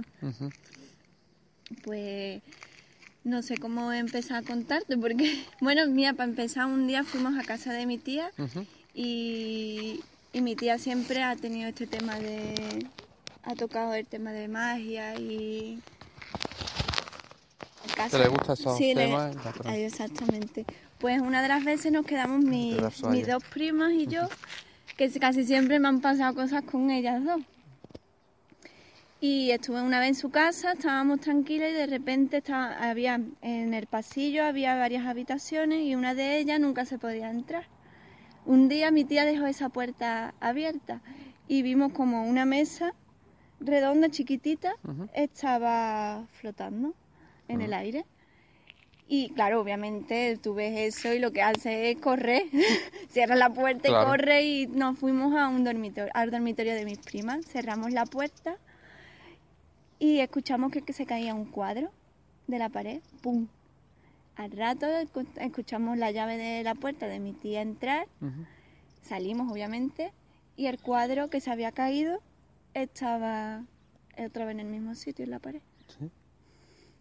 Mira los pelos, es que no es mentira porque se me ponen los pelos de punta y, y eso te puedo decir que tendría 11 años. 11 años, eso es lo que recuerdas ya de más antiguo que te ha ocurrido. Luego dices que visiones o apariciones o esa casa que os daba miedo que era de tu abuela. De mi abuela, sí, todavía, vamos. Los siete nietos de ellas, ¿no? Sí. ¿Os ha dado miedo ese sitio? Es el, dormitorio de ella. ¿Sentíais algo? Sí, es, una como una energía, ¿no? Porque además cuando estábamos nosotros, yo dormía en esa habitación, pues teníamos dos camas, la de mi abuela y la mía, y a ciertas horas de la noche la piel se te pone, se te eriza la piel, empiezas a tener frío, estás nervioso, no, no terminas de conciliar el sueño y empiezas a escuchar pasos, eh, empiezas a mi abuela, que ya es mayor, a hablar al aire, a discutir y, cuando pasa unas horas de la madrugada de la noche ya vuelve otra vez toda la normalidad y ya puedes descansar, que ya no escuchas nada. ¿Y ahí ha ocurrido algo paranormal en ese sitio? ¿Algo extraño? ¿Ruidos? ¿Apariciones de seres? Pasos, se escuchaban pasos por la noche. Bueno, yo de pequeña tenía una muñeca y esa muñeca le, le, le quitaban las pilas o tú sabes que sí, sí, y esa muñeca empezaba a hablar sola. Sola. Sola. funcionaba. y la mala muñeca te decía una frase y esa frase la decía cuando, cuando se le están acabando las pilas. Eh, eh, ¿Por qué me pegas si yo te quiero a ti mucho? Y de repente la muñeca dejaba de sonar y, y ya está. ¿Y tú has tenido visiones, algo de seres? ¿Tú has visto algo? ¿Has tenido la capacidad de observar algo extraño? Yo, bueno, yo es que lo que he sentido a lo mejor es que algo hay al lado mío. Ajá. La, sensación de una presencia, ¿no? Olores que tú lo notas o la, cuando entras en una casa hace la energía como que se empieza a, a subir, a bajar, como cuando hay tensiones de luz. Premoniciones también dices que has tenido. Sí, en sueños. Ajá. Que luego se han cumplido. Sí. O, o presentimientos que después han, han sido reales. Ajá. Pasa que es un poco complicado explicarlo. ¿Has hecho tampoco. espiritismo alguna vez? No. ¿La Ouija o algo No, de eso? nada, Nada, nada. ¿no?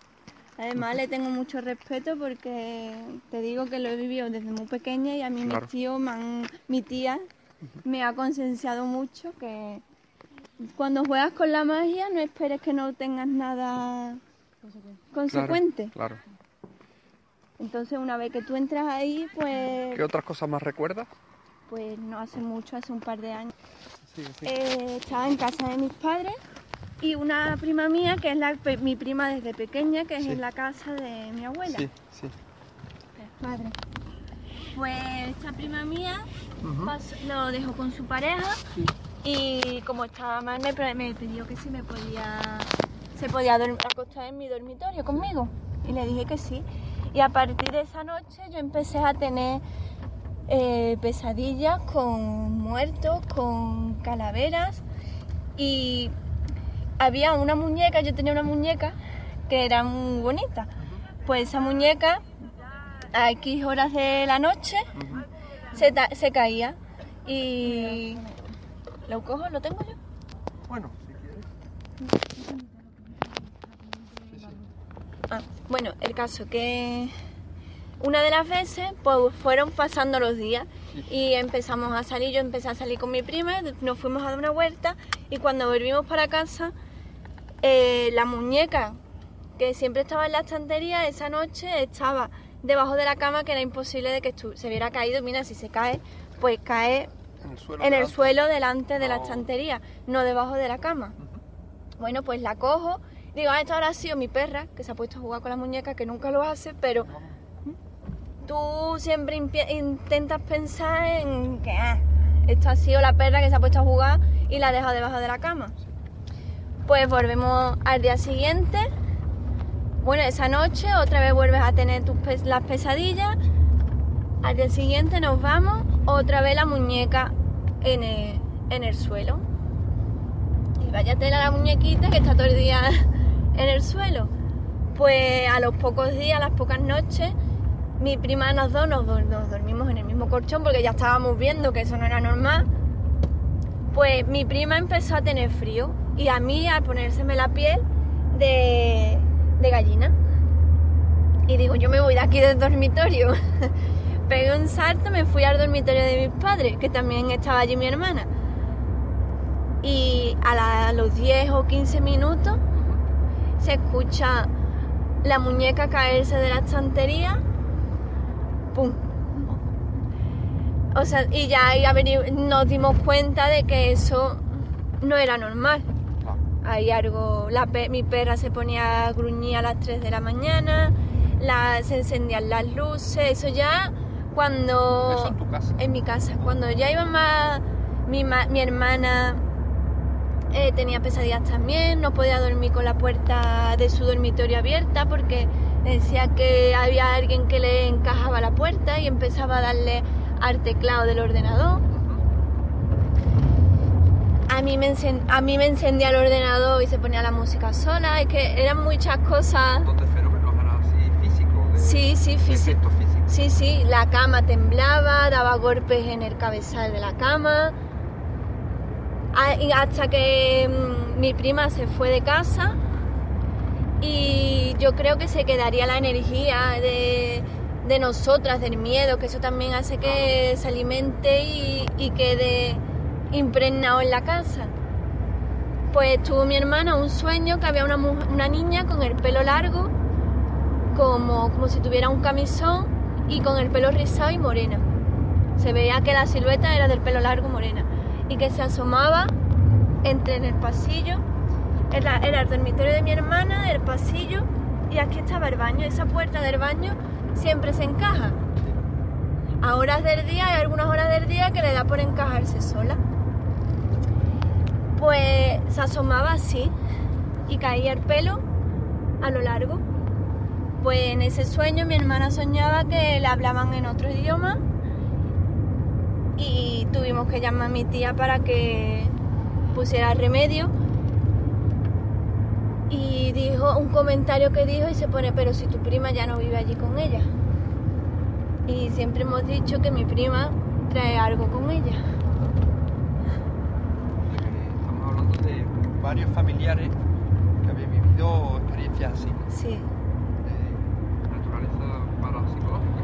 Bueno, las figuras, estas, las brujitas, a ella le regalaron una brujita y tuvo una pelea con, la con su expareja y su fam- la familia de él, de él, que le regalaron una brujita y en ese tiempo, al día siguiente la bruja se le cayó y la cara de la bruja cambió por completamente. Se estaba riendo y después se le puso la boca marcándose la, la boca de la carabela.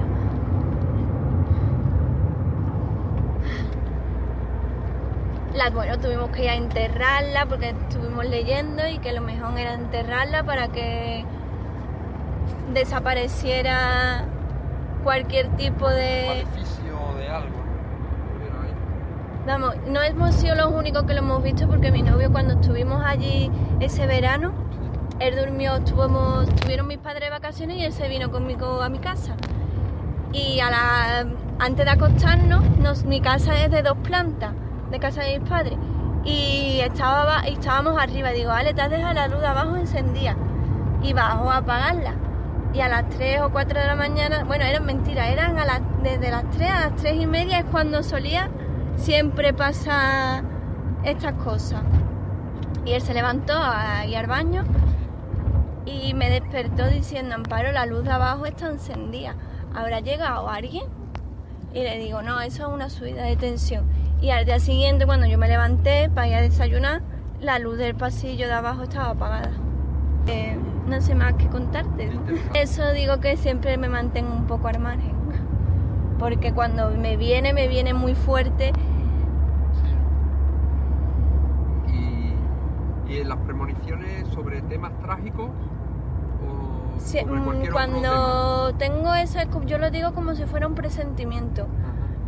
Yo a mí me entra, me entran nervios, mu- muchos nervios, y de momen- al momento me acuerdo de una persona, se me viene el nombre de una persona, y, y la llamo. Oye, ¿cómo estás? Pues mira, y me han pasado, me ha pasado muchísimas veces, me dice, Amparo, de verdad me das miedo. No te acuerdes de mí, cariño. Pues muy bien, Amparo, muchas gracias por contar eh, esa serie de cosas extrañas que te han pasado en tu vida, ¿vale? De nada. Yo encantada de- también de contarte. Muchas gracias.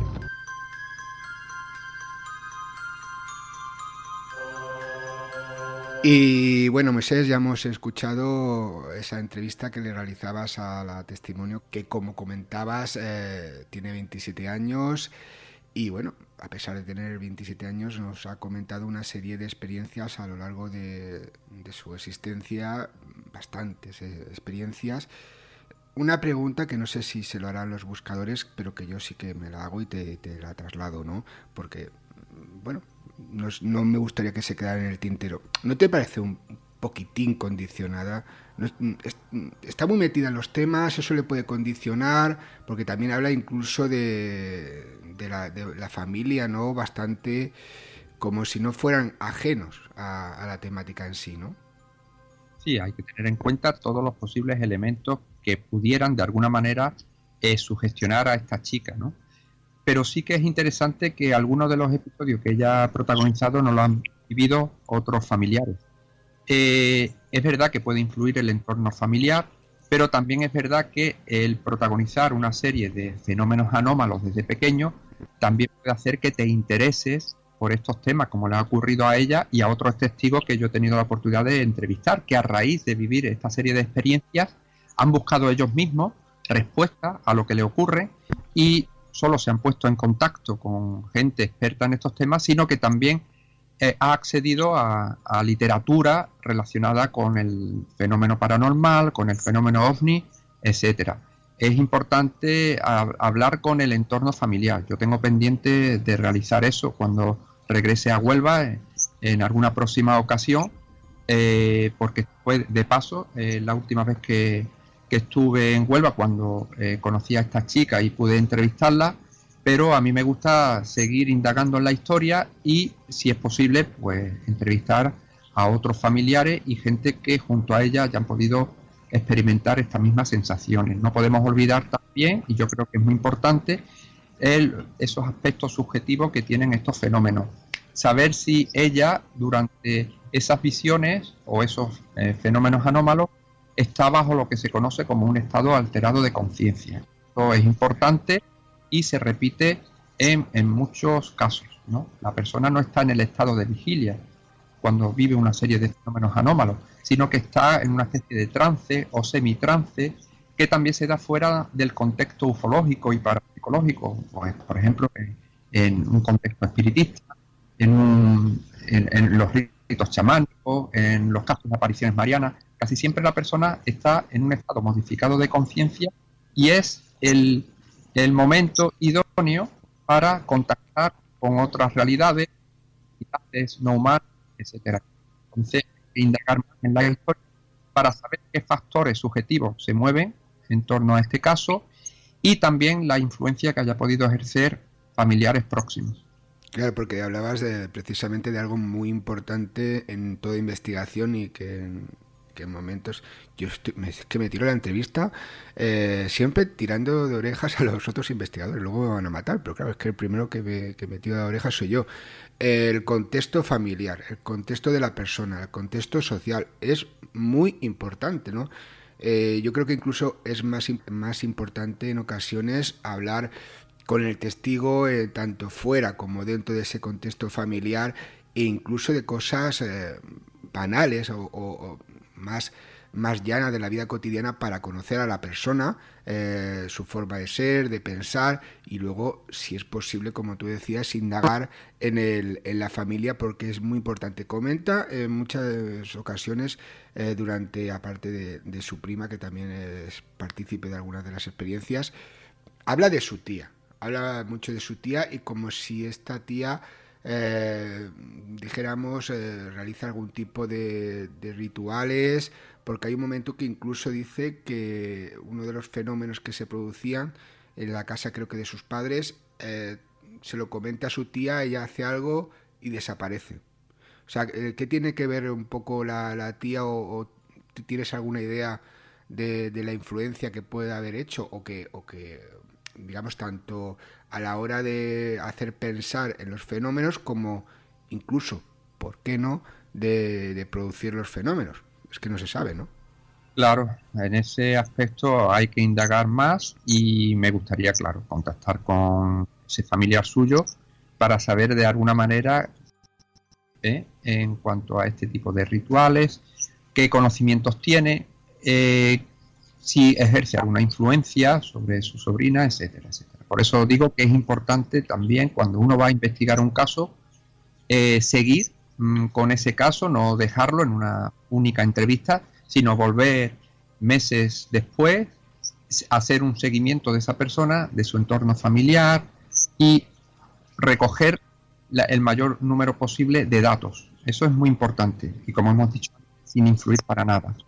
Porque no sabemos si estas personas que han tenido experiencias anómalas por supuesto no todas, pero si se han dejado llevar por una sugestión, una alucinación, hay ilusiones catatímicas, que son ilusiones con una gran carga emocional, en fin, muchas historias que es lo importante ¿no? a la hora de investigar estos casos, no solo recoger un testimonio rápido y ya está, sino seguir profundizando, porque son historias muy complejas, donde se mezcla lo subjetivo con lo objetivo, lo psicológico con lo parapsicológico porque la frontera entre lo objetivo y lo subjetivo es muy tenue y por tanto el investigador tiene que saber dilucidar muy bien cuando algo es paranormal o es normal, cuando algo está entre la frontera de lo subjetivo, de lo objetivo, de lo psíquico o de lo parapsíquico. Por tanto, no es fácil realizar una investigación. ¿Por qué? Porque una investigación requiere tiempo y requiere conocimientos por parte del que la hace.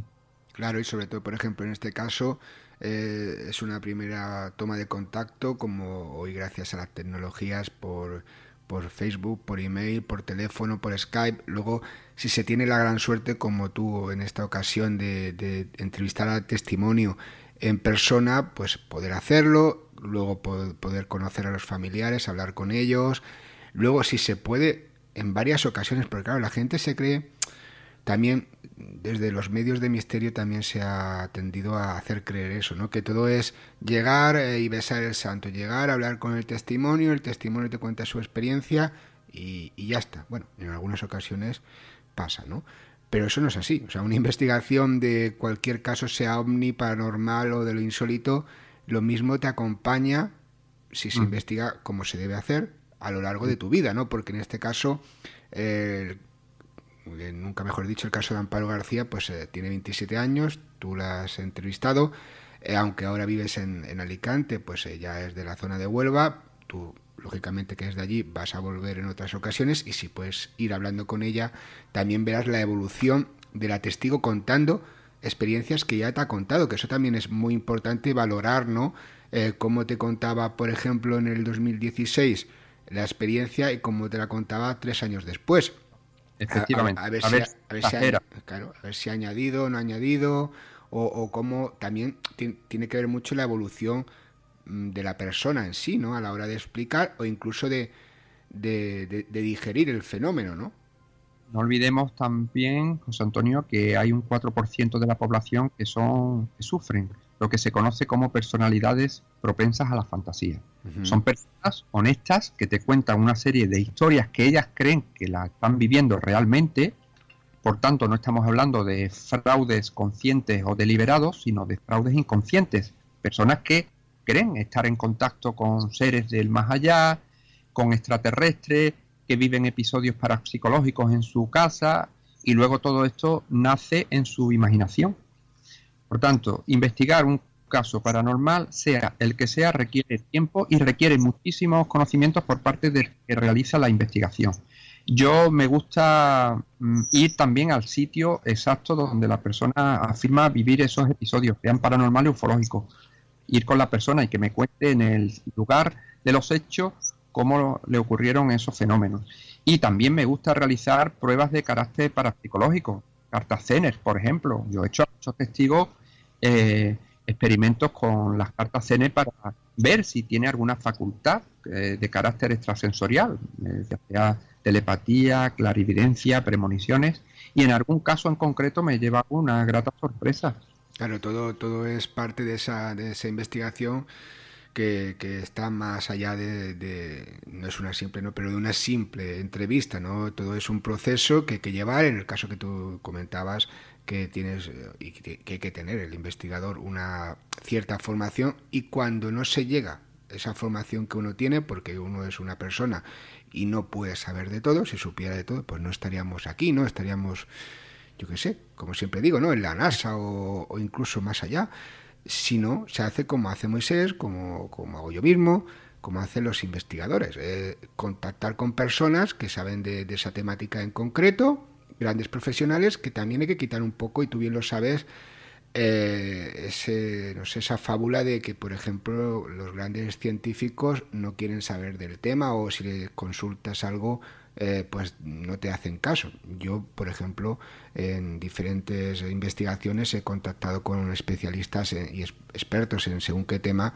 y la verdad, al día de hoy mm, casi ninguno, bordes ahí en todo, en todo el mundo, eh, pero casi ninguno me ha dicho, oye, no, como es un fenómeno así extraño, pues no te hago ni caso. No, no, no. A mí por lo menos me han ido ayudando en lo que, lo que han podido, siempre de gratis, que eso es también a tener en cuenta y, no. O sea que la investigación es, es, algo más no como también como decía al principio mm, la investigación es ir al lugar entrevistar el contexto familiar y reflexionar luego en, tu estudio con esas grabaciones con esos apuntes pues no solo es hacer libros o programas o artículos que también porque todo es un conjunto sino que reflexionar y eso es lo que hace por ejemplo Moisés Garrido en Omnis del espacio exterior al espacio interior en Editorial Diversa.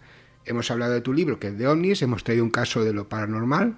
Ya la gente de los buscadores se hacen la idea de que Moisés pues investiga de todo un poco, aunque también lógicamente es muy apasionado del tema Omni. Y te agradezco enormemente tus investigaciones, el traernos hoy aquí En la búsqueda del caso de Amparo García y en próximas ocasiones pues ya hablaremos de casos Omni un poco más en profundidad de, tu libro y de tus investigaciones y ya también eh, que venga un día como hay tiempo, ¿no? que venga Claudia y también nos comente esas investigaciones conjuntas que, que hacéis y bueno, la que también hace ella, que también es una gran buscadora. Muchísimas gracias, Moisés, por estar aquí en la búsqueda. Pues gracias a ti, José Antonio, un placer. Hasta la próxima. Un abrazo.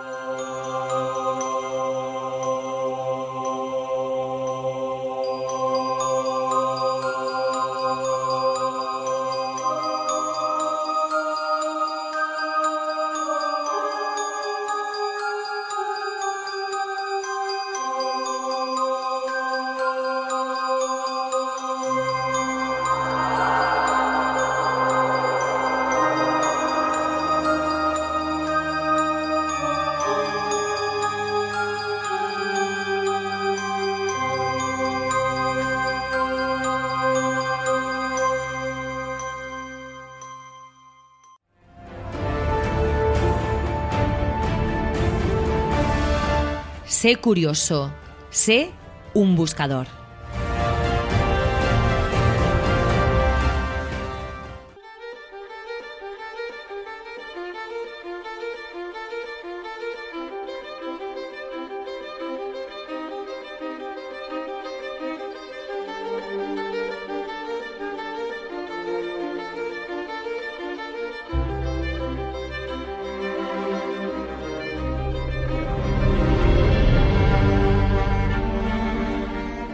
José Antonio, no hemos tenido respuestas del más allá. Ya lo hemos dicho al principio, que no teníamos apenas tiempo.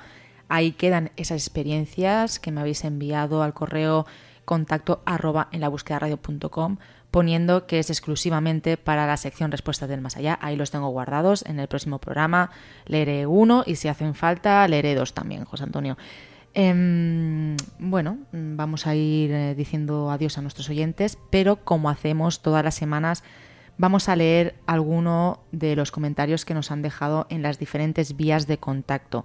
Me llama la atención uno, José Antonio, no sé si recuerdas, no sé en qué programa fue ahora mismo, tengo mala memoria, un chico, un chico que se llama Manuel XTR, o por lo menos firma así en una plataforma, en una plataforma donde emitimos, eh, nos puso un comentario en el que nos decía, bueno, te decía a ti, si avisabas a los testigos que después ibas a sacar un libro hablando de ellos y de sus experiencias, como queriendo decir que eh, usabas a los buscadores que se acercaban a los micrófonos de la búsqueda para poder ganar dinero. Eh, hace unos programas también contestamos a este comentario y eh, ahora nos ha dicho, nos ha pedido disculpas, disculpas que tanto tú como yo, espero, aceptamos, en el que nos dice que bueno, que no quería mm, no quería decir eso, que lo siente mucho, que se siente mal por este comentario. Y bueno, amigo Manuel, eh, por mi parte decirte que no hay ningún problema, lo único, te digo a ti y también le digo a algunos de los buscadores que pretendan hacer comentarios de este tipo, que antes de hacerlos se lo piensen, aunque sean cinco minutos. No sé si en el caso de José Antonio, yo imagino que también eh, disculpas aceptadas totalmente. Sí, sí, Manuel, claro, pero que se lo piensen y que nos comunique. O sea, tenemos contacto arroba la búsqueda radio.com y las demás vías de comunicación y que nos pregunte. Y como le dije en aquel momento a Manuel, no solo nos dan el beneplácito, sino que son ellos, son ellos, no nosotros, quienes escriben sus propias experiencias si no quisieran salir no las escribían. Por lo tanto, eso lógicamente hay que, pensárselo un poquito, ¿no? Porque es querer decir y luego no, no he dicho. A ver, mm, seamos, seamos serios, ¿no? Esto es un trabajo que estamos aquí realizando, no es fácil traer cada semana testimonios, eh, no es fácil hacer programas de este tipo y bueno, por ejemplo, a la hora de realizar el libro es una consecuencia del programa en la búsqueda y también agradecer tanto la participación de la gente en ese primer volumen de la búsqueda, testigos protagonistas del misterio, como en ese segundo volumen que gracias a ti Manuel y otros amigos buscadores ya está en marcha, porque yo soy muy cabezón. Soy muy cabezón y a raíz de este tipo de comentarios he adelantado bastante el inicio de ese segundo volumen y ya tengo algunos casos y algunos testimonios ahí trabajando duro para, para escribir sus propias experiencias trabajando duro. Sin pagarles. sin pagarles, pobrecitos. No, me refiero, a ver, que tampoco nosotros realmente, tampoco mm, los escritores que no tienen una difusión eh, exagerada, sabrán perfectamente los que nos estén escuchando que con este tipo de libros no se gana gran cosa. Cuando te digo no se gana gran cosa es nada de nada. Pero bueno, es una manera de poderte acercar a las personas pues de otra manera diferente. Y creo que también el hecho de que nuestros oyentes, de estas personas que nos han contado sus experiencias, sean ellas mismas las que escriban sus vivencias para el libro es una forma también de integrarlos, no solamente de hacerlos trabajar, como tú has dicho, es una manera de integrarlos. Era pura ironía. ¿eh? Sí, ya lo sabemos, pero bueno, sabes que hay gente que, no las entiende, y sobre todo a ti.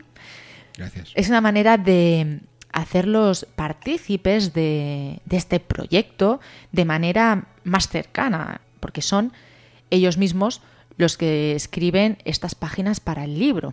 Es una forma también, y ya lo dijimos cuando se inició aquel libro, y lo volvemos a decir, de terapia. Es una especie de catarsis, una forma de, de expresar los sentimientos que quizás ni en una entrevista ni contando a llegados esa experiencia lo van a desarrollar con la forma que lo han hecho y lo están haciendo. Y bueno, y incluso de gran parte de esos casos sabemos nuevos datos y nuevas puntualizaciones que nos están sirviendo para saber qué pudo suceder realmente.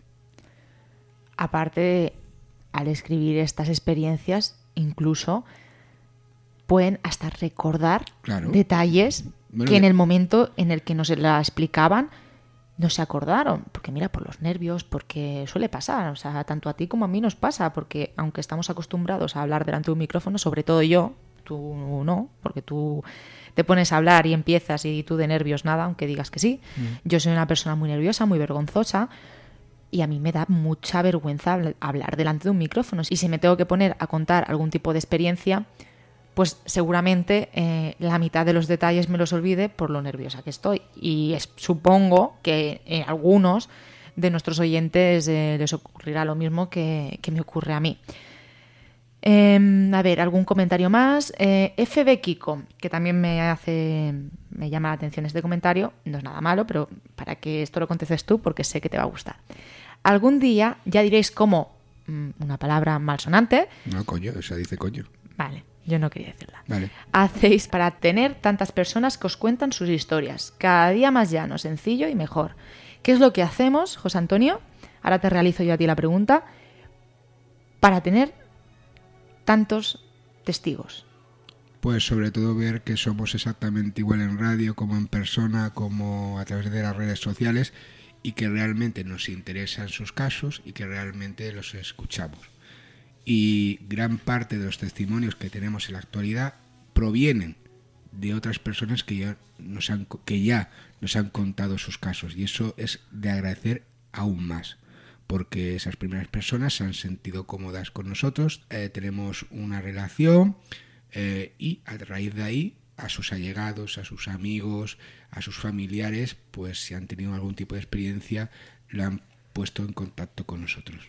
Luego también tenemos otro comentario que también eh, nos hizo alusión en otro programa, en otros comentarios en la plataforma, voy a decir el nombre, Evox, Sí, pero a ver si algún día sí, amoquinan. Sí, amoquinan algo y nos ayudan un poquito más y no nos ponen tantas trabas a la hora de hacer el programa. Qué fina que eres. Yo diría que nos putean, pero bueno. Bueno, desigual, lo que sea. No, Ellos dicen que no, pues bueno, pues nada. Pues vamos a seguir y vamos a... Mm, vamos a seguir. bueno, sí, porque la gente nos escucha por las emisoras, por, ahí. Eh, bueno, nos dice, bueno, nos comentó que en ese momento creo que ni tú ni yo entendimos el comentario que nos quiso hacer nos decía que si había mucha publicidad en los programas y tal. Y en esta ocasión nos ha vuelto a escribir Dani 100% en el programa 111 y nos dice, lo escuché conduciendo solo de noche después de un día de pesca. ¿Qué experiencia? Claro, refiriéndose a la experiencia de Chema. En referencia a un comentario mío al programa anterior, que os, si os daba caña con lo de la publicidad, no me entendisteis. Bien, lo que quería decir es que Evox, al tener cada día más publicidad a los mejores programas, como a los youtubers por escuchas o por descargas, algo simbólico, aunque sea que todos lo que os curráis para, bueno, nos dice que bueno, que aunque sea más que nada que nos dé algo a nosotros, más que nada porque nos curramos los programas. Mm. Quien también nos dice, y esto lleva razón, que sin nosotros, o sea, sin nosotros, sin otros programas de amigos compañeros, eh, ya sea de terror, eh, de, sea de misterio, sea de lo que sea el programa, sin nosotros la plataforma duraría dos telediarios. Em, y lleva razón, así de claro. Y nos dice que nada, que saludos desde Jerez. Bueno, pero bueno, saludo desde Jerez, desde aquí de Igualada. Eh, a ver, Dani, el problema es que eso ellos dijeron en un momento que lo iban a hacer, pero es como el que dice las cosas y, no lo hacen, ¿no? Y bueno, supongo que también están construyendo, digo yo, mm. esta plataforma pues para mejorarla, digo yo también. Bueno, para hacerse, para ganar más dinero ellos y no repartirlo, también puede ser. A ver, José Antonio, que os van a capar el programa, hijo mío, como sigamos así. Hay que hacerles un poco la pelota como hacen todos los programas. Bueno, mientras que no me capen a mí, yo estoy contento. o sea, a ver, la verdad, no, no, la verdad por delante. Es que yo, si tú realizas un contenido, bueno, nosotros en este caso emitimos para, para emisoras, eh, ponemos el programa también en Ivos con extras, como hacen algunos compañeros, y lo normal es que ellos, si se están lucrando con el producto de otras personas, aunque sea, como bien dice Dani, y otras personas y otros amigos podcaster, por lo menos un pequeño tanto por ciento sí que repartan. Bueno, ahí tienes el botón donación, que según ellos es para eso, para que tú hagas que los oyentes pues te donen dinero y eso pues ahí se curan en salud. Muy, muy buena aclaración, porque una vez uno intentó meter un jamón de jabugo por, el botón de donación y aún está intentando que eso... Si tú les dices, perdona que interrumpa, que, que bueno, que claro, tendrían que darte un poco de lo que ellos pueden ganar con publicidad y tal, pues lo que te van a decir es, tú tienes un botón de donación, lo que tienes que hacer es que tus oyentes, de alguna forma, haciendo un sorteo, eh, pidiéndolo de rodillas, como te dé la gana, hablando durante tres horas de que te donen dinero, pues tienes que conseguir que ellos, tus oyentes, te donen dinero. Y ahí se quitan las pulgas de encima. Claro, diciendo, es que si no donáis dinero no podemos hacer programa. Muchas cosas, dando pena, lo que quieras. Bueno, pero yo Nosotros no sabemos hacer eso, ¿o qué? ¿Tú das asco? Anda, Antonio. Bueno, hasta aquí hemos llegado. Hay más comentarios. Eh, sé, sois los mejores, felicidades por el programa. Eh, un anónimo, podcast anotado, gran trabajo. Pero había uno por ahí que me. Tenemos uno muy largo. Sí, bueno, muy largo. Bueno, tenemos. Se le ocurre a la gente. Se le ocurre, se, le ocurre a la gente.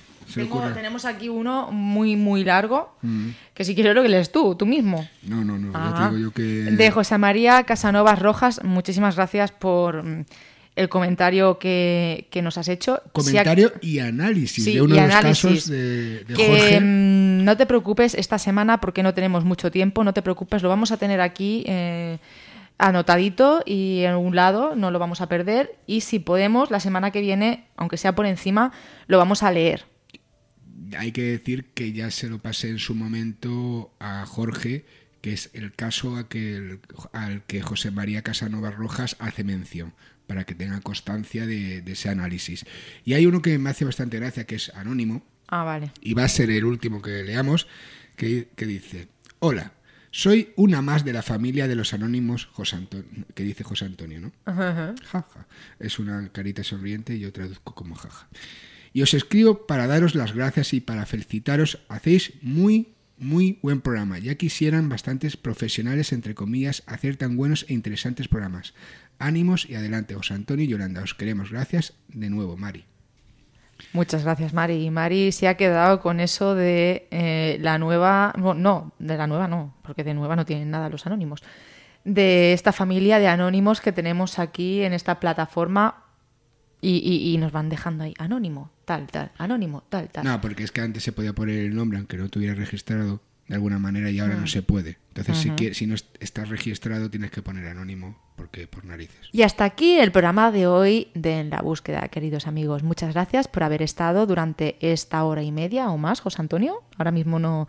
más o menos. Según por donde se escuche, es hora y media o más pues eso, que muchísimas gracias por haber estado ahí junto a nosotros por este camino hacia el misterio y lo desconocido y os aplazo a que nos escuchéis en el próximo programa, el número 113.